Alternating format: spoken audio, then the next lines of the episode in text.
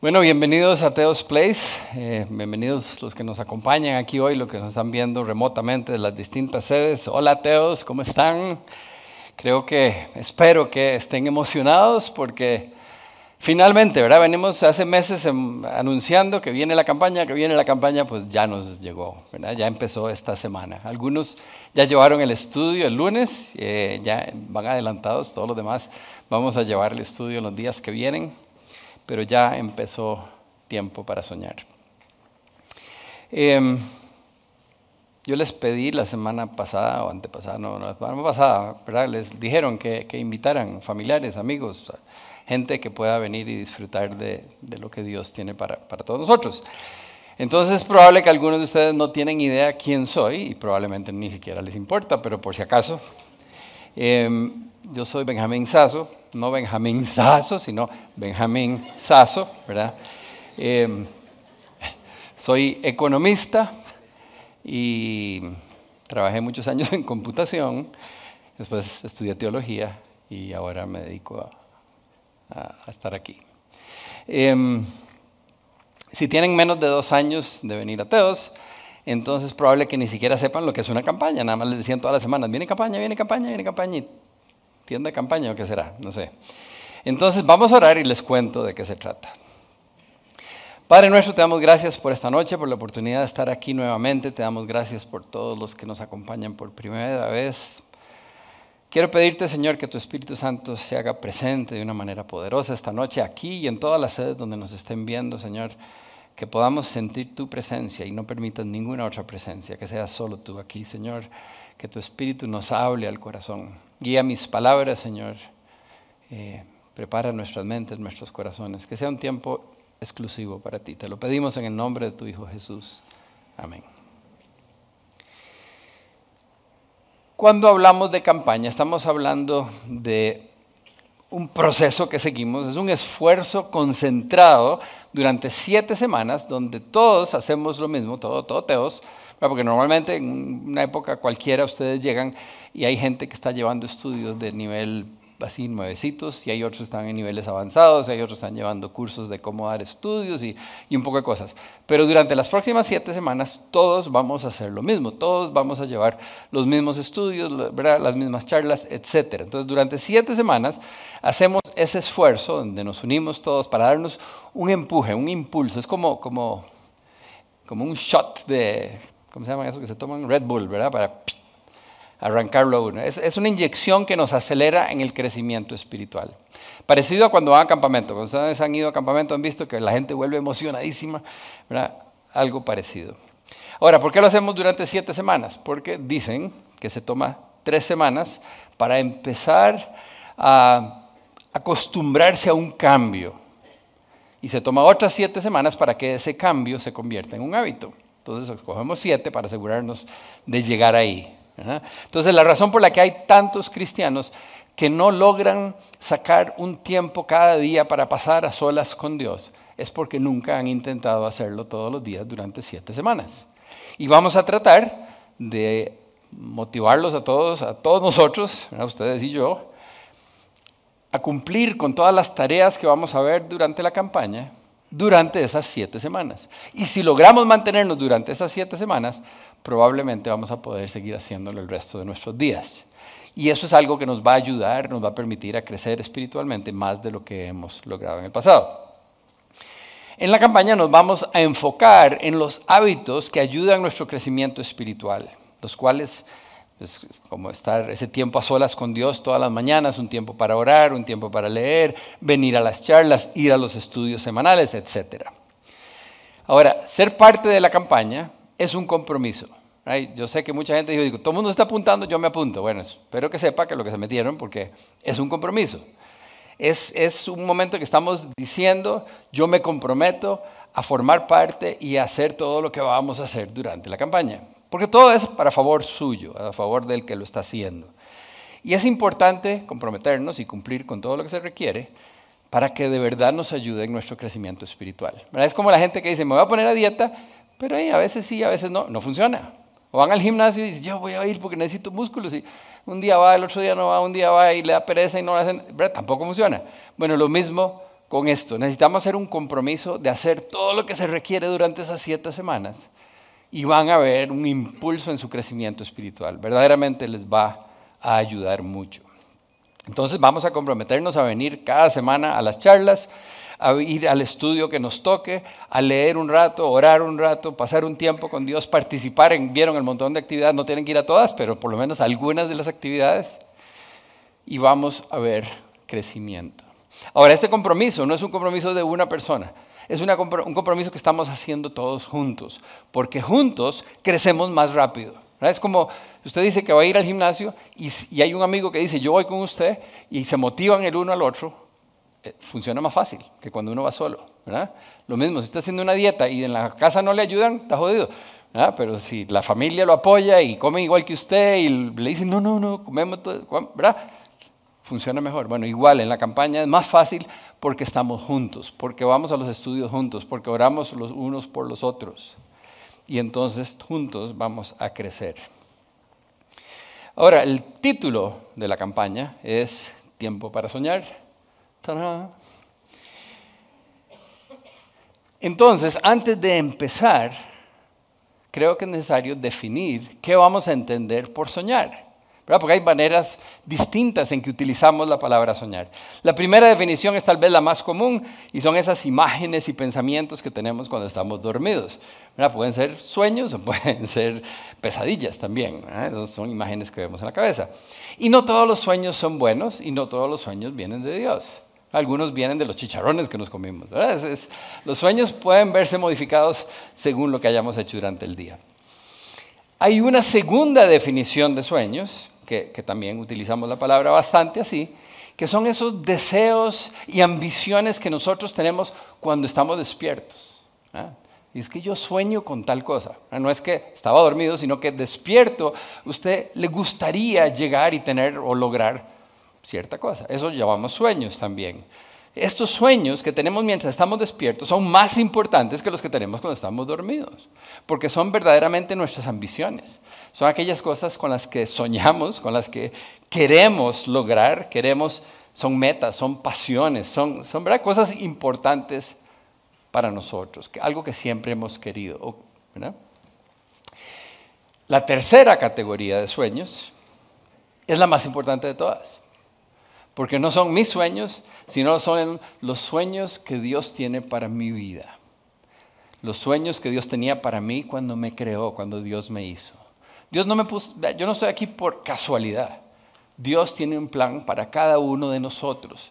Algo que Él sueña que sería lo mejor para usted.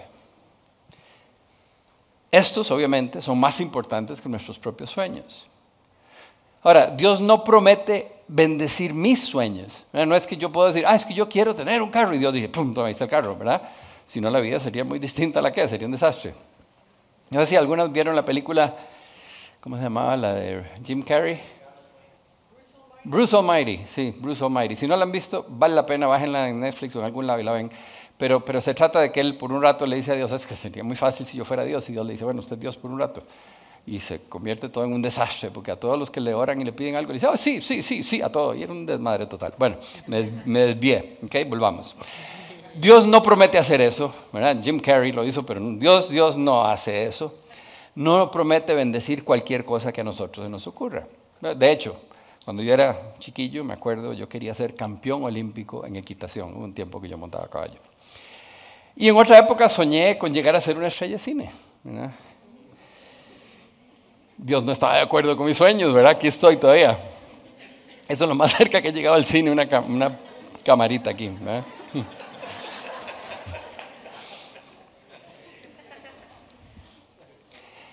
En Efesios 2.10, Dios dice que nos creó para que hagamos buenas obras que Él preparó de antemano. Él tenía algo preparado de antemano para cada uno de nosotros.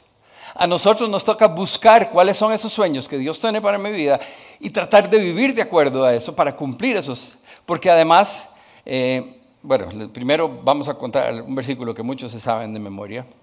Jeremías 29.11 yo sé los planes que tengo para ustedes, planes para su bienestar y no para su mal, a fin de darles un futuro lleno de esperanza. Yo, el Señor, lo afirmo.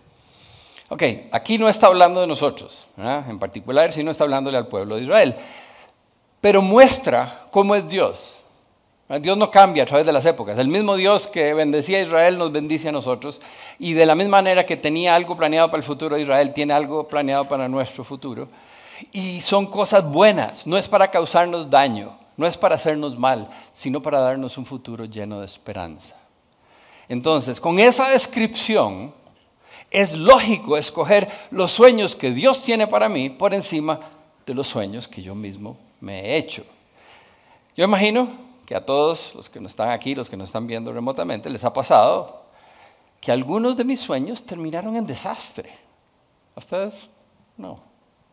Yo los veo muy calladitos. A ver, ¿cuántos de ustedes tuvieron un sueño y resultó un feo, feo? Ok, bastantes, ¿verdad? Y unos cuantos que seguro no sueñan, porque cuando...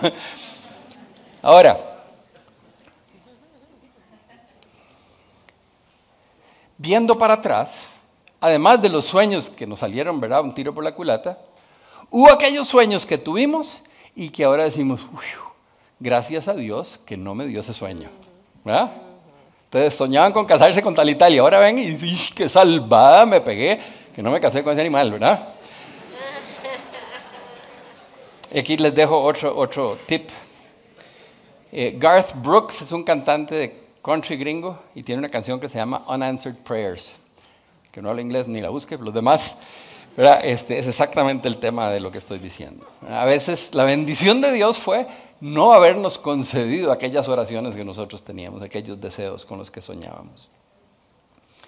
Ahora, en el versículo de Jeremías que acabamos de leer, yo cuando hablé, hablé, en vez de planes, hablé de sueños, hice como un intercambio ahí. Y en realidad es porque son planes nada más, es lo que Dios desea para nosotros, pero no necesariamente esos planes se van a cumplir a menos que nosotros vivamos de acuerdo al plan de Dios, a menos que nosotros estemos dispuestos a vivir así. Entonces es casi como que lo que Dios sueña que nosotros pudiéramos tener. Obviamente el sueño de Dios es perfecto y maravilloso y si pudiéramos vivir la vida de acuerdo al sueño o al plan de Dios, nuestra vida sería impresionante. Nadie lo logra, pero bueno, tenemos que hacer el intento. ¿verdad?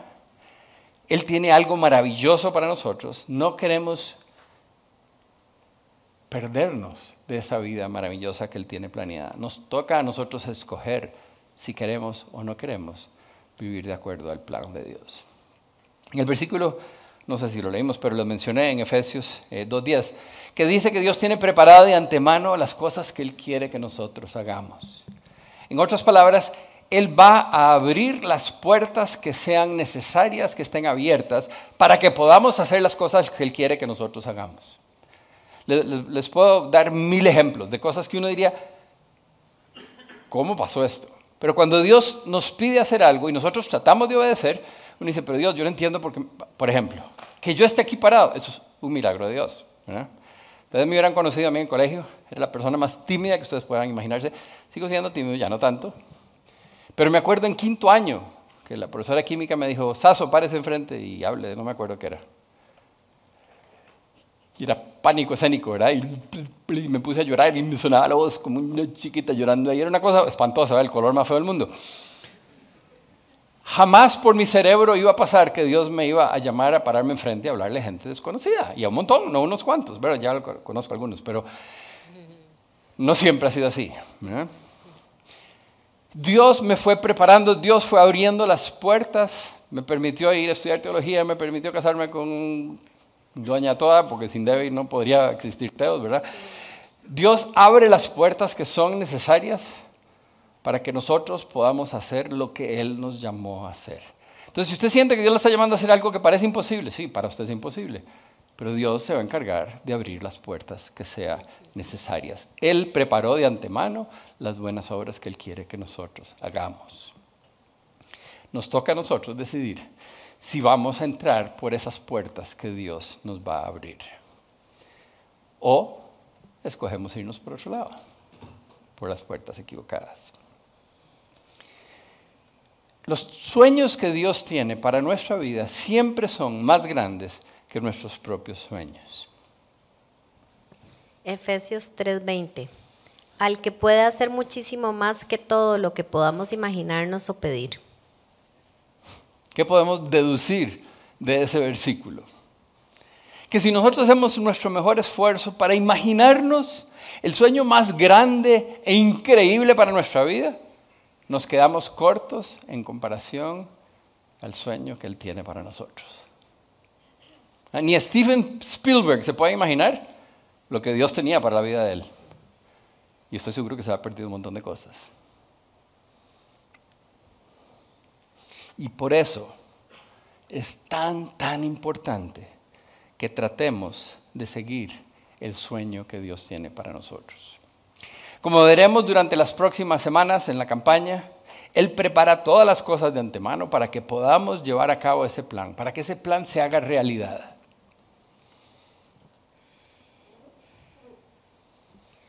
Apocalipsis 3:8 Conozco tus obras. Mira que delante de ti he dejado abierta una puerta que nadie puede cerrar.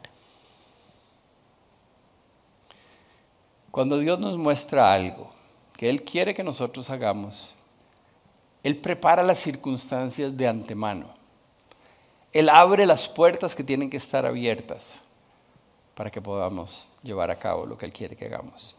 La parte difícil, y ahí es donde entra la fe, es que a nosotros nos toca decidir confiar suficiente en Dios para pasar por esas puertas que Él ha abierto.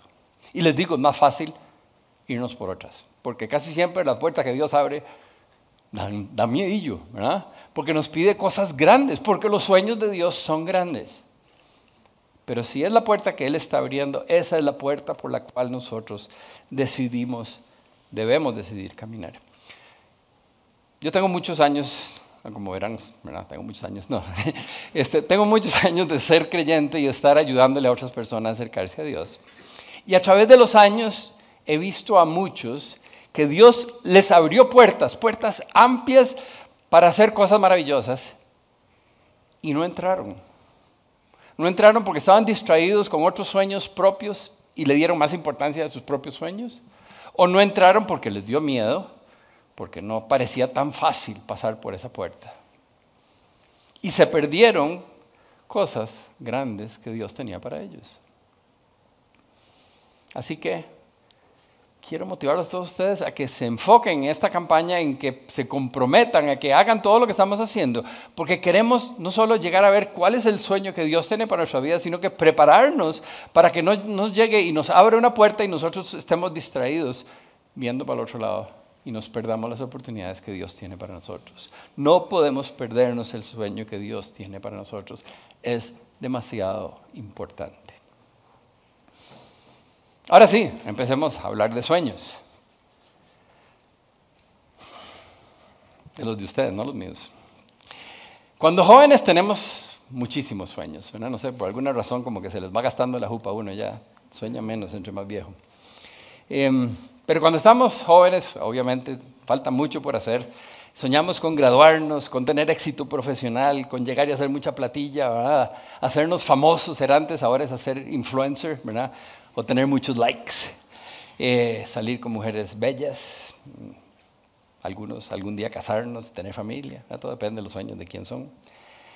Pero tristemente, y ustedes saben que es cierto, muchos de estos sueños terminan mal. Los que logran ser exitosos a menudo se hacen workaholics, dejan a su familia tirada, a sus hijos, a Dios. Los que tienen mucha plata a menudo se hacen narcisistas, ¿verdad? Solo piensan en ellos mismos y en hacer más plata. Los que se hacen famosos, vean, las noticias, casi todos destrozan su familia y a todos los que están alrededor de ellos. Los que salen con muchas mujeres, no sabría, no, tengo esa experiencia. Este, por lo menos hace mucho que no. Em,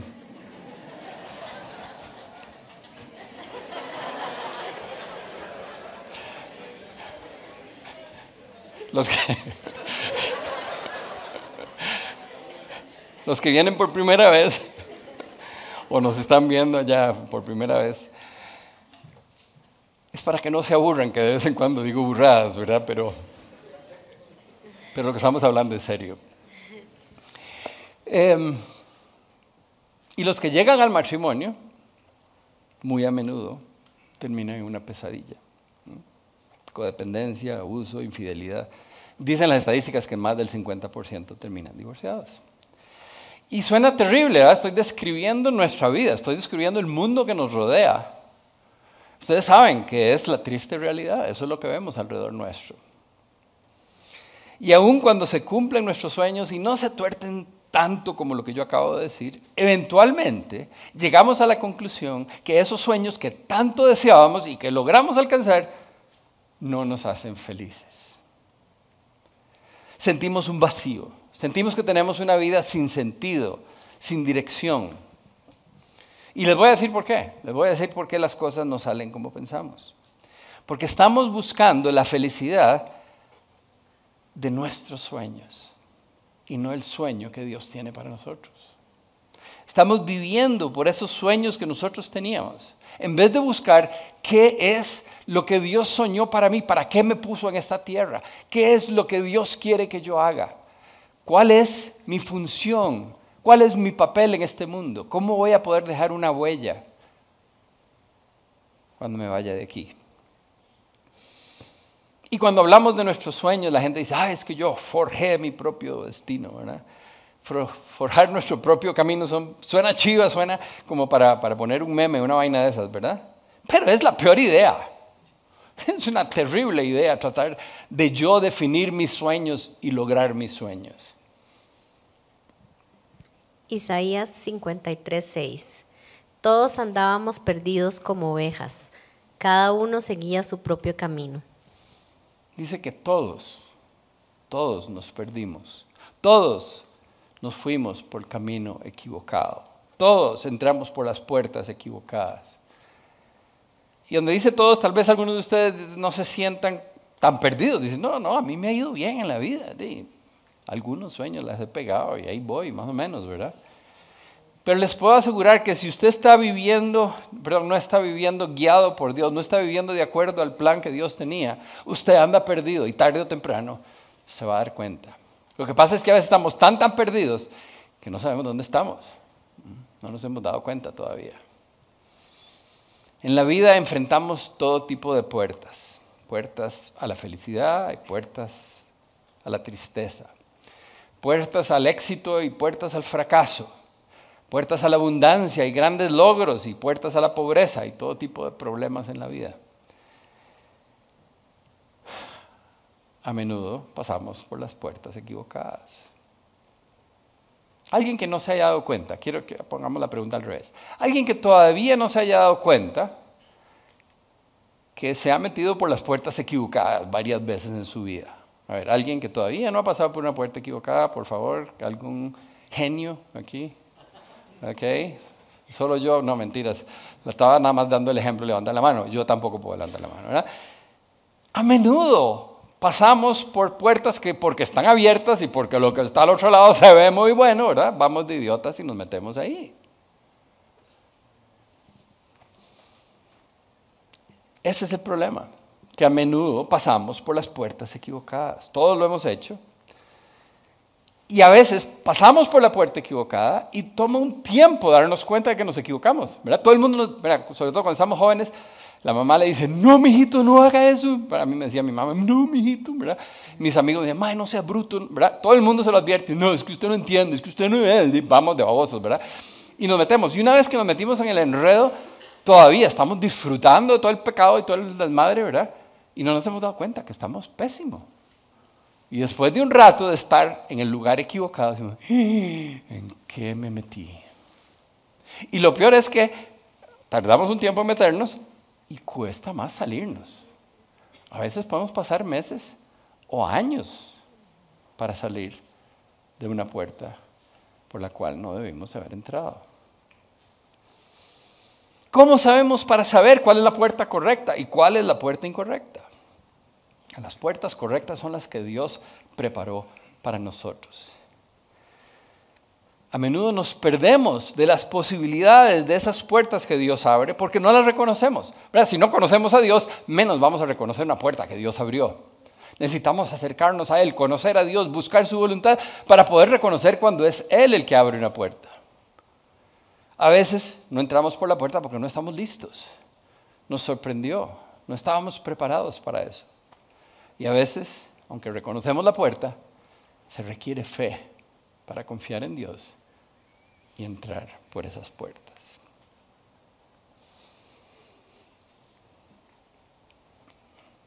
Sueños rotos. ¿Cuántos han tenido sueños rotos? Ahora sí, todos pueden levantar la mano si quieren. ¿Eh? Allá también, eh, eh, cuando digo levanten la mano los que estoy hablando a los de ustedes también, para que ustedes vuelvan a ver y vean que no son únicos, ¿verdad? A ver otra vez aquí, porque yo no vi por estar hablando a ellos. bueno, todo el mundo, ¿verdad? Todos hemos tenido sueños rotos.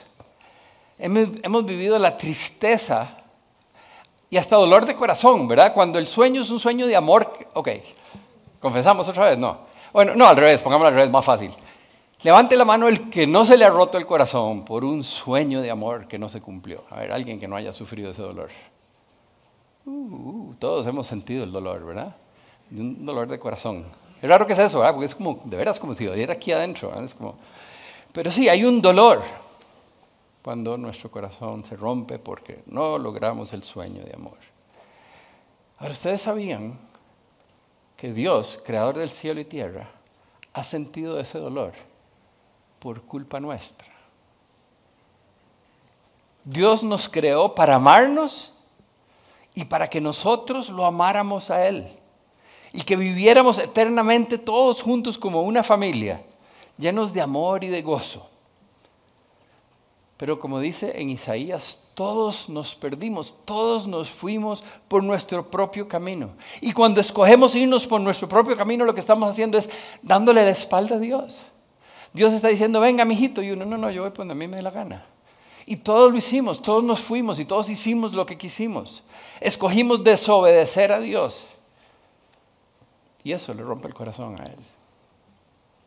Eso es lo que la Biblia llama el pecado. Y el pecado nos separa de Dios. Isaías 59:2 Pero las maldades cometidas por ustedes han levantado una barrera entre ustedes y Dios sus pecados han hecho que Él se cubra la cara y que no los quiera oír. Le dimos la espalda, hicimos lo que quisimos, le rompimos el corazón y creamos una barrera entre Él y nosotros. Somos buenos para echarla a perder, ¿verdad? Ahora, esto es más grave de lo que parece a primera vista. Porque a veces no entendemos que esa separación que nosotros creamos, que el pecado crea entre Dios y nosotros, no la podemos eliminar. Es una barrera que nos separa de Dios y nosotros no podemos quitarla de ahí. No entendemos porque no hemos leído, pero en Romanos 6:23 dice que el pago del pecado es la muerte y no la muerte del pellejo, está hablando de muerte espiritual, está diciendo que el pecado nos aleja de Dios, nos va a separar eternamente de Dios. Es lo que nosotros le decimos infierno. Entonces cuando le dicen vaya al infierno, usted le puede decir, no, ya voy, ya voy para allá. He pecado suficiente, eso me toca. Y lo terrible es que no podemos quitar esa muralla que nosotros construimos entre Dios y nosotros porque no podemos despecar. No existe. Sería chivísimo que uno pudiera hacer undo. Se jale una torta y después undo, control delete, control Z, ya está. Juega nuevo, ¿verdad? Pero no se puede, no podemos. Y si no podemos deshacer el pecado que ya cometimos y tratamos de pagar, pues terminamos lejos de Dios, porque el pago del pecado es la muerte, es eterna separación de Dios. Entonces nos metimos en camisa de once varas. ¿Cuántos no tienen idea de lo que quiere decir eso? Todavía dicen así las abuelas. Ajá, se va a meter en camiseta de once varas, ok. Es un dicho muy viejo, si no saben lo que es, pregúntele a su abuela. Pero nos hemos metido en un problema del cual no nos podemos salir.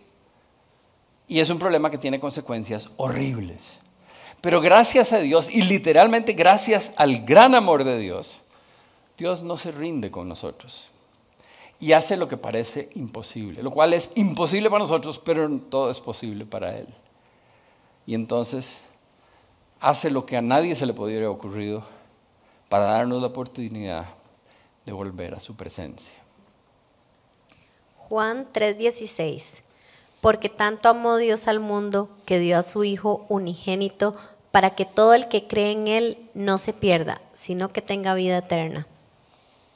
Es probable que la mayoría de los que están aquí han oído ese versículo otras veces, pues es el versículo más famoso de la Biblia, algunos se lo saben de memoria, lo hemos leído tantas veces, lo hemos oído tantas veces,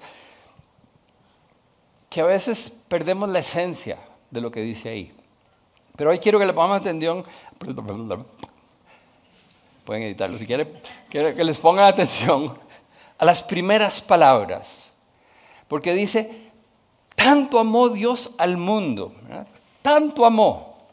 Esa es la razón, esa es la razón por la que Dios busca cómo hacer para darnos una alternativa una vez que nos alejamos, una vez que nos perdimos, una vez que construimos esa muralla que nos separa de Él. Dios dice, los quiero tanto que no puedo dejarlos del otro lado de esa muralla. Quiero darles otra oportunidad de vivir conmigo, de recibir el amor y el gozo que yo tengo, de poder ser parte de mi familia, de que podamos vivir juntos eternamente disfrutando. Porque tanto nos amó. Esa es la motivación para darnos esa segunda oportunidad. No quiere que terminemos lejos de Él. Quiere que volvamos a Él para perdonarnos, reconciliarnos, para que podamos vivir, como les decía, como familia juntos eternamente en su presencia.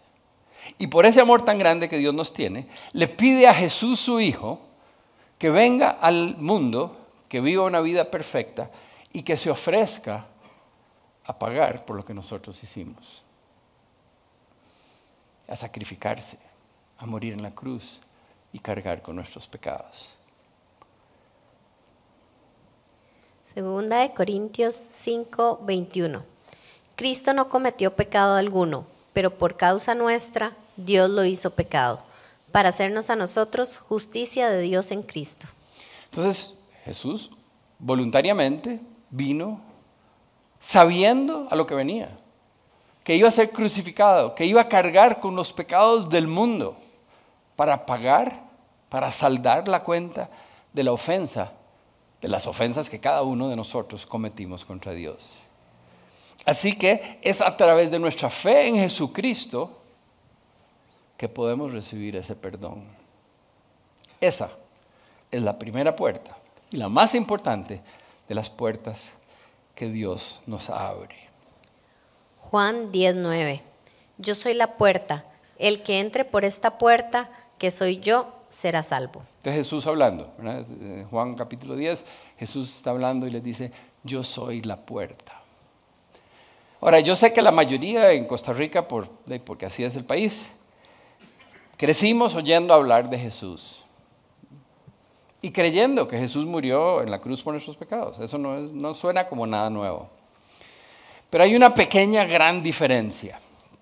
Y es que no es suficiente saber que Jesús es la puerta. No es suficiente creer que Jesús es la puerta. Yo crecí yendo a misa, estuve en el San Francisco, Nunca dudé que Jesús fuera el Hijo de Dios. Pero nadie me dijo que eso no era suficiente. Nadie me dijo que Dios no nos está pidiendo solo creer en algo que es cierto. Es cierto, Jesús es el Hijo de Dios y murió en la cruz por nuestros pecados. Y yo lo sabía, yo lo creía y es cierto. Pero eso no es lo que Dios nos pide. Dios nos pide suficiente fe para entrar por esa puerta dar el paso de caminar a través de esa puerta. Decidir que ya no vamos a vivir, ya no nos vamos a ir por nuestro propio camino, sino que le creemos que Jesús murió por mí y por lo tanto esa puerta que me está abriendo es donde yo quiero poner mi vida. Me voy a entregar a Él, voy a poner mi vida en sus manos, le voy a creer a Jesús y voy a vivir de acuerdo a lo que Él me pida porque ahora voy a vivir para Él y no para mí. Eso es un paso más allá de solo entenderlo y aceptarlo en la mente.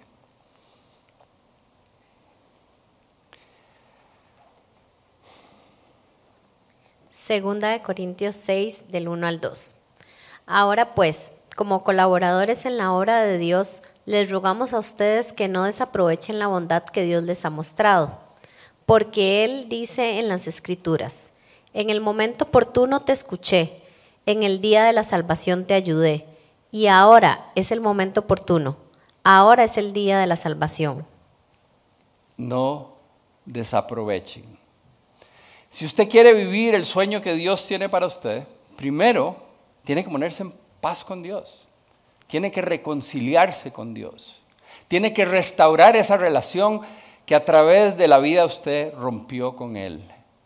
Tiene que pedirle a Dios que le abra esa puerta, Dios ya está abierta la puerta, tiene que caminar por esa puerta para que Jesús pague por lo que usted hizo, para que elimine esa muralla y usted pueda volver a tener la relación que Dios quiere tener con usted, ser parte de Él, ser hijo o hija de Dios.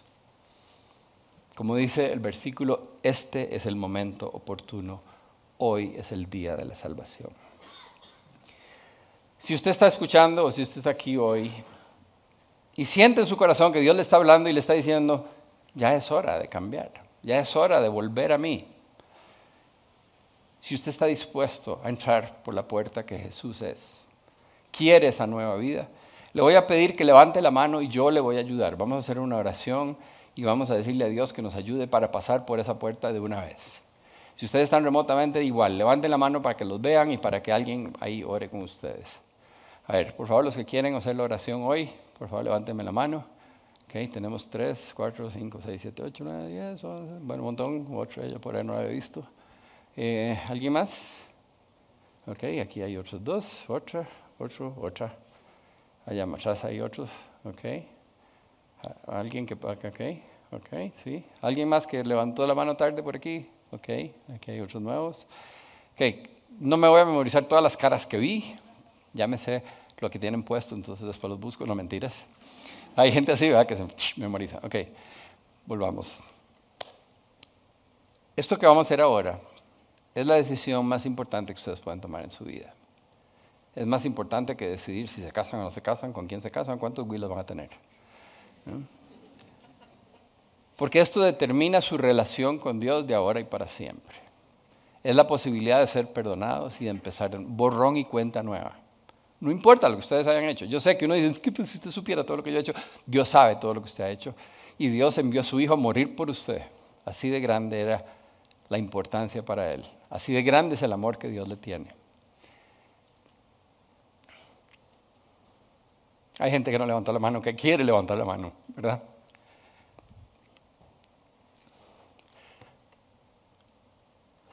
Hoy es el momento oportuno. Dios los ama tremendamente y quiere que vuelvan a Él. Si usted está ahí muriéndose por levantar la mano y no la ha levantado, cierre los ojos y la levanta, pero levántela porque yo quiero orar por usted. ¿Ok? ¿Ok? Ajá, ajá. Yo sabía que habían más. ¿ve? Esas son varas raras que Dios hace. Me pone, se me atraganta y me dice, hay alguien más. Ok. Ok. Ahora sabemos que somos más de lo que pensábamos. ¿ok? Esto es lo que vamos a hacer. Vamos a orar juntos. Le vamos a decir a Dios, Dios, yo sé que, esto, en resumidas palabras, no es un abra cabra pata de cabra, no hay una fórmula mágica. Simplemente le vamos a decir, Dios, yo sé que yo he pecado, yo sé que soy de esos que descarriló y anduve haciendo lo que me dio la gana, y yo sé que no merezco que me perdone, pero usted está ofreciendo perdonarme a través de su Hijo Jesús y yo quiero entrar por esa puerta. Yo creo que Jesús es el Hijo de Dios, voy a pasar por esa puerta, yo quiero entregarle mi vida, quiero vivir para usted. Enséñeme cómo, básicamente. ¿Okay? Eso es más o menos lo que vamos a decir. Entonces yo lo que vamos a hacer es que yo voy diciéndolo en voz alta, voy a pausar para que ustedes repitan conmigo, pero no repitan como un loro, sino pensando porque están diciéndoselo a Dios, no a mí. ¿Okay? Y necesito que repitan en voz alta para yo saber que ya puedo seguir. Olvídense de que hay más gente en el auditorio, cierren los ojos y olvídense de los demás. Entonces, oremos. Eh, vamos. Señor Dios Todopoderoso, yo sé que he pecado y que no merezco tu perdón, pero tú ofreces perdonarme a través de mi fe en tu Hijo. Y yo creo en tu Hijo Jesucristo, que murió en la cruz por mis pecados. Y yo quiero entrar por esa puerta. Padre mío, gracias. Gracias por darme esta oportunidad. Gracias por perdonarme. Gracias por amarme. Gracias por adoptarme como tu hijo. Gracias por tu Espíritu Santo. Enséñame a amarte y dame fuerzas para obedecerte. Ayúdame a caminar en tus caminos. A hacer realidad esos sueños. Quiero vivir para ti. Pongo mi vida en tus manos. Y todo esto te lo pido desde el fondo de mi corazón. En el nombre de tu Hijo Jesucristo. Amén.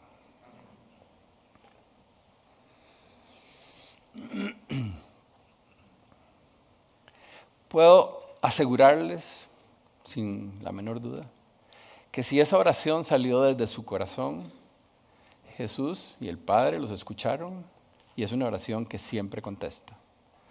Y que pronto va a empezar a sentir una paz que nunca Es probable que, algunos de ustedes sintieron algo, a veces pasa que se les salen las lágrimas, o les da frío, les da calor, les da cosas.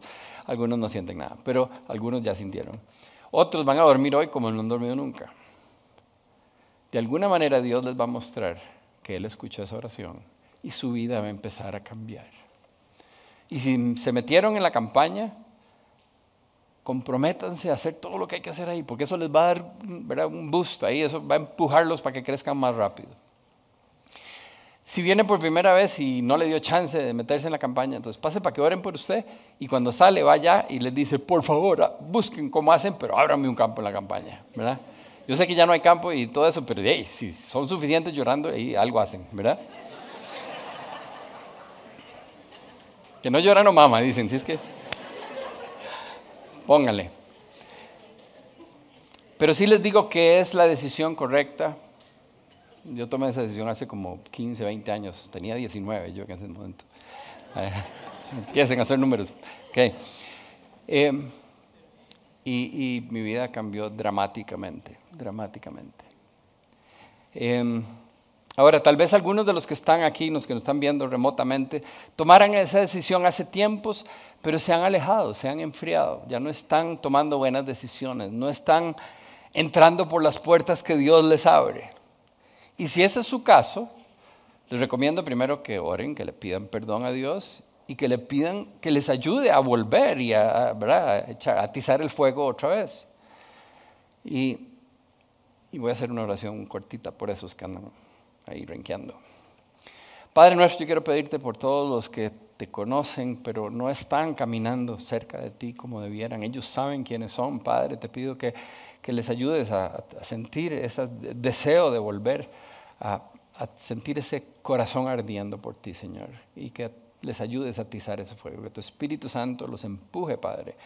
Y que vuelvan a agarrarse con todas las ganas de ti, Señor, y puedan disfrutar y vivir la vida que tú tienes para ellos. Bendícelos, Padre, te lo pido en el nombre de tu Hijo Jesús. Amén. Finalmente, quiero que sepan que la razón por la que Teos existe y la razón por la que esta campaña estamos haciendo es la porque queremos que todos conozcan a Dios, que todos disfruten de la vida abundante que Jesús vino a ofrecernos y que todos vivamos el sueño que Dios tiene para cada uno. Porque juntos hacemos el sueño de Dios. Dios quiere que todos se vuelvan a Él y que podamos vernos y vivir juntos en su reino para sentir ese amor que Él tiene. Siempre lo ha tenido, pero que no, no vamos a sentir en la plenitud hasta que lleguemos allá. Y ojalá lleguemos todos juntos y a un fiestón, ¿verdad? Ok, entonces sí, los que estaban pidiendo a Dios por más fiesta, bueno, es allá arriba de la fiesta, ¿ok? Bueno, entonces espero que esta semana disfruten el estudio que va a estar relacionado con lo que vimos hoy, un poquitico, no mucho, pero un poquitico y que vuelvan la semana entrante con ganas para seguir con la campaña. Vamos a orar. Padre nuestro, te damos gracias por esta noche, te doy gracias por todas estas personas que tomaron la decisión por primera vez de volverse a ti, Señor, de buscar tu perdón, la reconciliación y poder empezar a caminar cerca de ti, Señor, poder sentir tu amor y tu perdón, esa paz que solo tú nos puedes dar. Te pido que les ayudes a todos a, a empezar bien, que se metan en un estudio, que empiecen a a venir a las charlas constantemente, que puedan crecer y disfrutar de esa relación que tú tienes para ellos, que puedan vivir ese sueño que tú tienes para ellos, que puedan agregarle al reino de los cielos y no ser simplemente alguien que pasa por este mundo y nadie se da cuenta. Te damos gracias por esto, Señor, te damos gracias por esta noche. En el nombre de tu Hijo Jesús. Amén.